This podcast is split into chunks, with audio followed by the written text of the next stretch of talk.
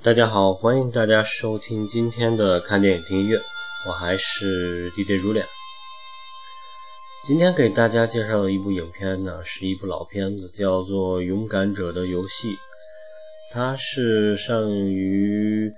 呃1995年在美国，而内地引进的，应该我记得好像是在1996年。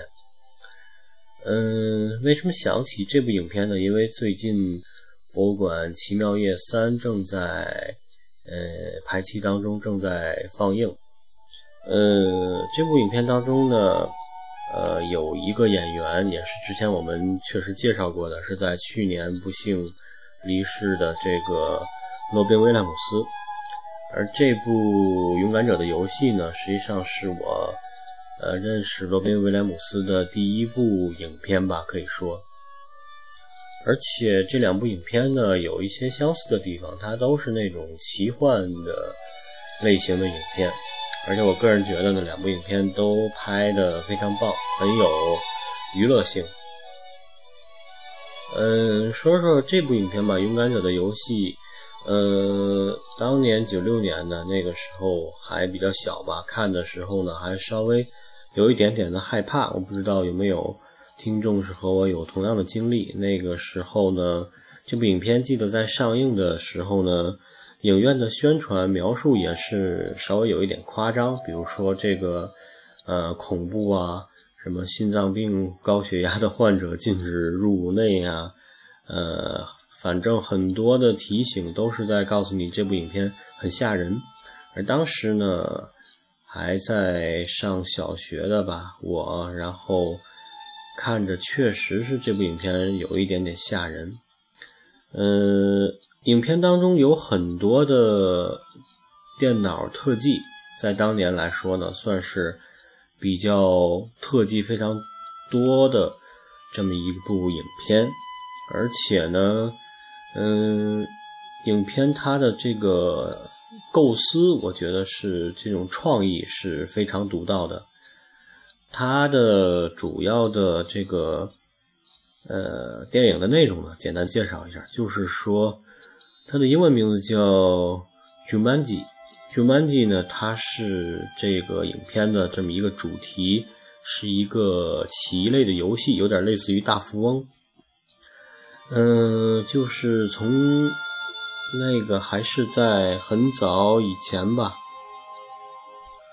呃，影片当中应该是在一九七几年的美国，一个小男孩，他呢是叫做艾伦，他是一个富有的呃家庭，他的父亲呢是当地一个非常有名的鞋厂的老板，而且好像是那种世代都是非常有钱的那种那种贵族的家庭吧，就因为他的这种特殊的身份呢。受到学校的很多同学的那种欺负，嗯，他有一个挺好的朋友，是一个女孩子叫萨拉，呃，有一次呢，就是因为他跟这个萨拉过分亲密呢，遭到了萨拉的一些爱慕者一帮小孩子的这个群殴，于是呢，他呢被打了一顿，回到家之后呢。父亲呢，对他也不是特别理解。父母呢，呃，只是希望他，呃，按照他们自己的安排呢，去进入到他们想要的那个学校。嗯，于是呢，他就赌气想要离家出走。而在离家出走的当晚呢，他的那个小女朋友萨拉呢，就来找他。两个人呢，嗯，在这个房间里边呢。正正在谈话呢，忽然呢就被一一阵鼓声所吸引了。这个鼓呢是来自于一盘棋，就是这个 Umanji。Umanji 呢是在白天的时候呢，这个 Allen 在一个工地上找到的。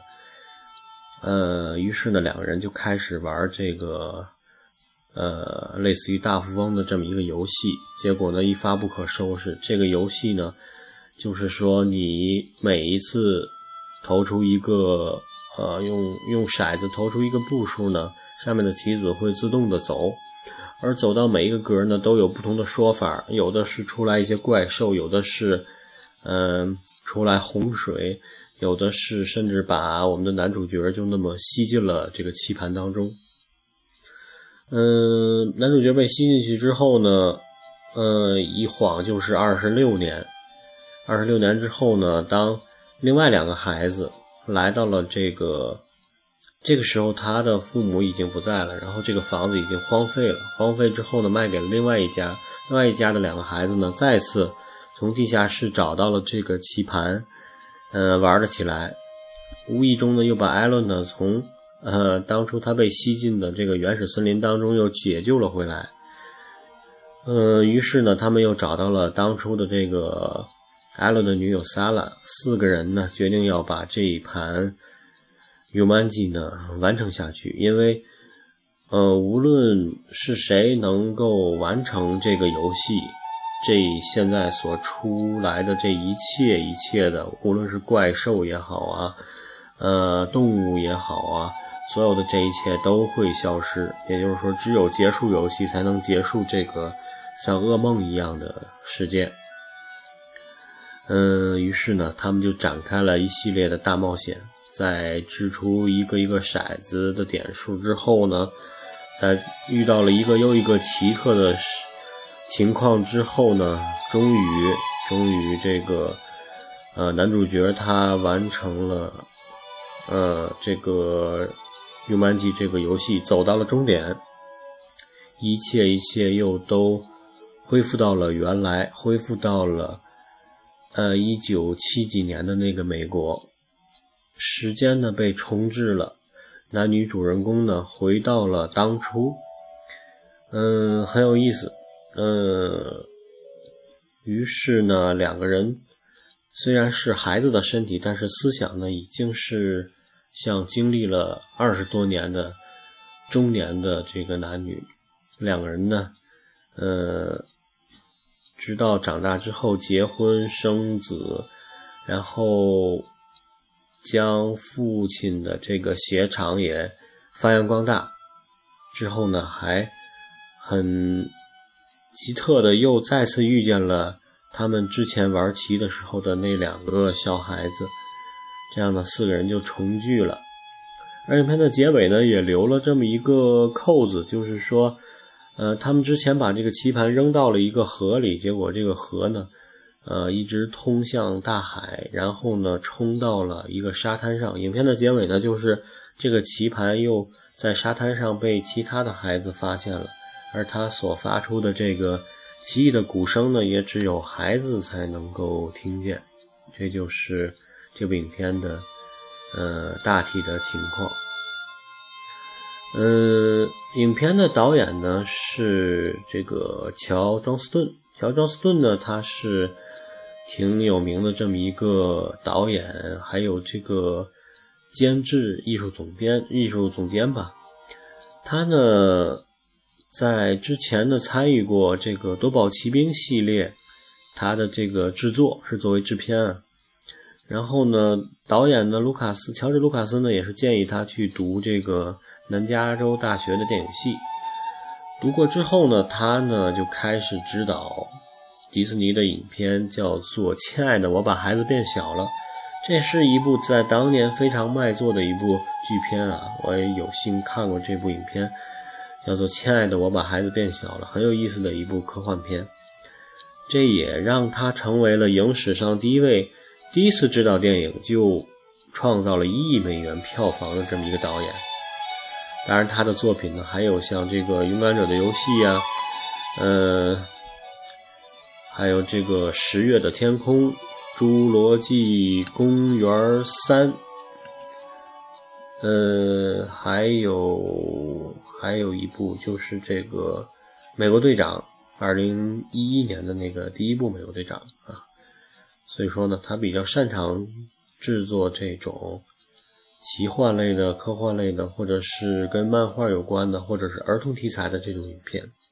非常棒的一个导演。嗯，编剧编剧呢是这个乔纳森·汉斯雷、克里斯·范奥斯伯格等等，一共四个人。克里斯，呃，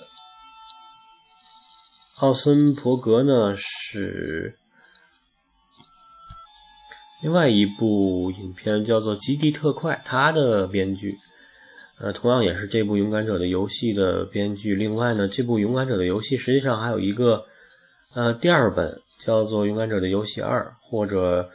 又有一名叫做《Zasara》，是叫做《太空飞行棋》。实际上呢，还是延续这部影片的续集吧，也是同样的玩棋的这么一个桥段。然后遇到很多的情况，呃，也是非常有意思的一部影片。编剧同样有这个，呃，克里斯·范·奥斯伯格。而另外一个编剧呢，乔纳森·汉斯雷呢，他是这个《遇见未来》，也就是，呃。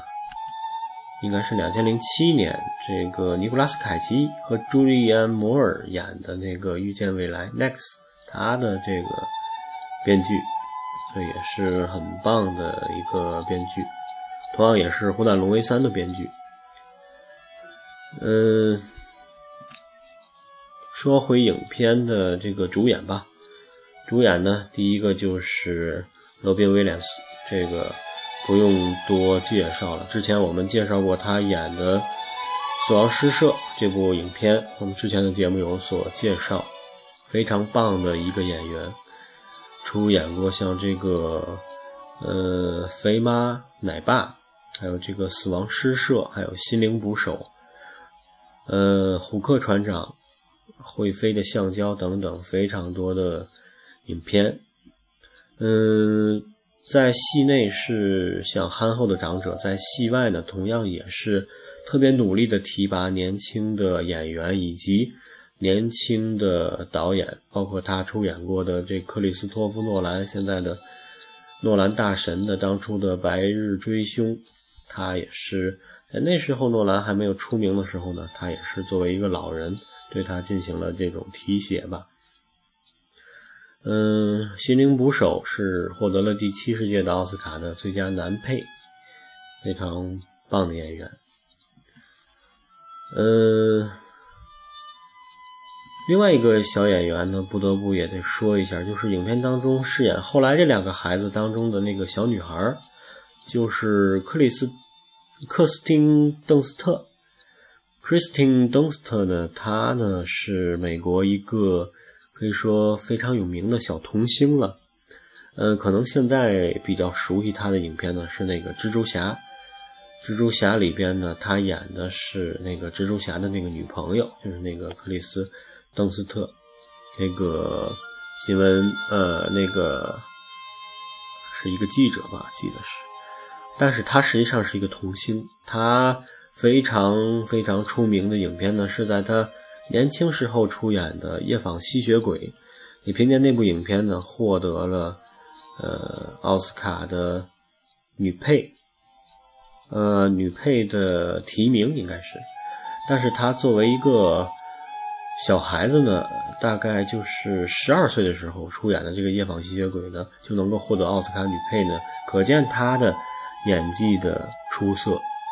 就是她在当中是演那个长不大的那个克劳迪亚。很多人呢也是对他的演技叹为观止，因为一个十二岁的小孩呢，但是表演的却像是一个中年人的这种成熟。同年上映的还有《小妇人》呢，同样也是确定了他的这种童星的地位。九五年他出演了这部《勇敢人的游戏》，仍然是表现的很棒。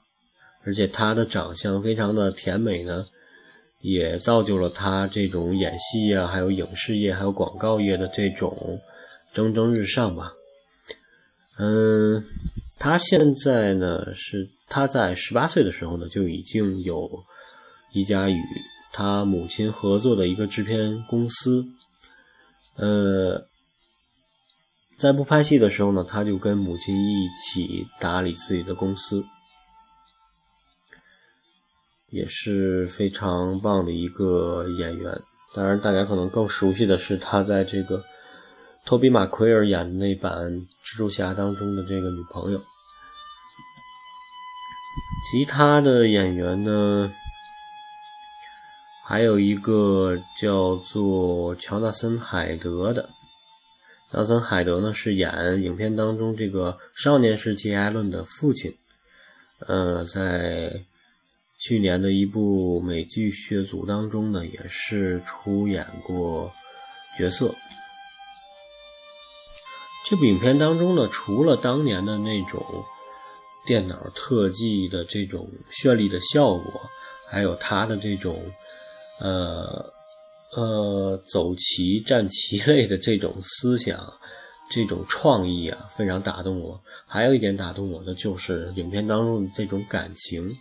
尤其是这种父子当中的感情。在一开始呢，影片。是男主人公跟父亲的这种隔阂，这种不理解，直到他经历了二十六年之久，嗯，他人也长大了，在同像当年他那个年龄一样的一个小孩子接触当中呢，感受到了，呃，父亲的爱，感受到了作为一个成年人的一些无奈，有的时候，嗯。当他回到了他原来的那个年代，一九七几年的美国的时候呢，他做的第一个举动是扑向了，呃，自己的父亲，然后对他说：“对不起，我很爱你。”，然后呢，父亲呢也是被他感动了。实际上，父亲对他是非常的爱的，只不过在那个年代的，呃，那样的一个家族呢，父亲的爱是非常的深沉的，而且是略显严厉的。而在父亲看到了自己的孩子扑在自己身上的这种，呃，情形的时候呢，自己也是被深深的融化掉了。然后呢，抱着孩子说：“我是爱你的，呃，你如果不愿意上我给你指定的那所学校，我们可以再谈。呃，我是爱你的，这种深沉的父爱也是表现了出来，呃，非常的温馨，非常的感人。”即使是说放到现在这个年代来看这部影片呢，它的这些 CG 效果呢，也不能算是完全的落后，而且它的表现的这种感情呢，同样的可以呃感动到很多的呃年轻人。而且呢，影片的结尾呢，还留了这么一个扣子，就是说游戏还会。将继续，那么还有一点点的反转的这种效果呢，就是将那种恐怖的气氛呢一直发挥到影片的最后一分钟。所以我个人觉得呢是挺棒的一部影片，尤其如果在当年那个年代来看的话，应该是相当不错的一部影片。嗯，影片呢之所以有这么呃。紧张的情节，而且当初呢是非常的吓人，也是源自于他的音乐。他的音乐呢配音是非常的棒，配乐，嗯，为他配乐的呢也是一位大师级的人物，就是詹姆斯·霍纳。呃，詹姆斯·霍纳呢，他是出生于1953年的洛杉矶，他是一个美国人，在南加州大学获得呃学士学位，而且在皇家音乐学院进修过。呃，是一位拥有着博士学位的这个配乐大师。呃，他呢，在他的风格呢是非常的，在他那个年代是非常的独树一帜的。嗯，他的早期八十年代呢，他是跟很多的音乐天才呢一起用电子合成器创造了很多革命性质的音乐。在当年那个年代呢，是。有一点点争议的，所以说，呃，电子合成器与弦乐、管弦乐配合，他认为是一种未来配乐的发展趋势。而事实证明呢，也确实在现在我们很多的电影音乐呢，都是把管弦乐与电子音乐呢合为一体，所以它是一个先驱。呃，对于他的争论呢，在那个年代呢是非常的多。呃，但是呢，很多电影经过他的手配乐呢，确实是非常的出彩。呃，比如说，呃，说几部影片大家就知道了，像这个勇敢的心，那是源自于他对于苏兰音乐、爱尔兰音乐的这种呃热爱，还有那部《燃情岁月》也是非常棒的。当然，当然还有一部无比经典的《泰坦尼克号》，也是出自于 James Horner 的配乐。所以说，这是一个大师级的人物。嗯，好，说到这儿呢，我们就来放一下这首影片当中的一些配乐吧。首先放一首这部影片的主题曲《Main Title》。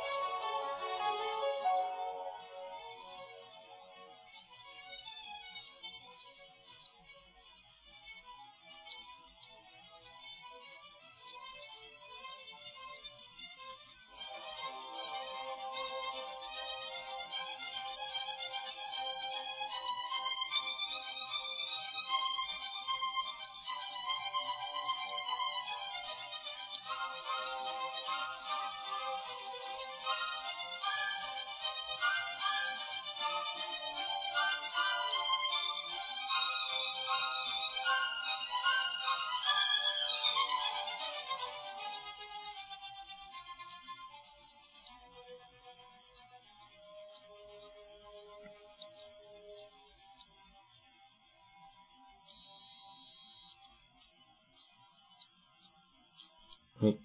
稍微有这么一点点，开头有一点点惊悚啊，还是不建议在晚上来听。下面这首呢，也是稍微有这么一点点，呃，吓人的声音啊，大家可以留心听一下，叫做《First Move》，也就是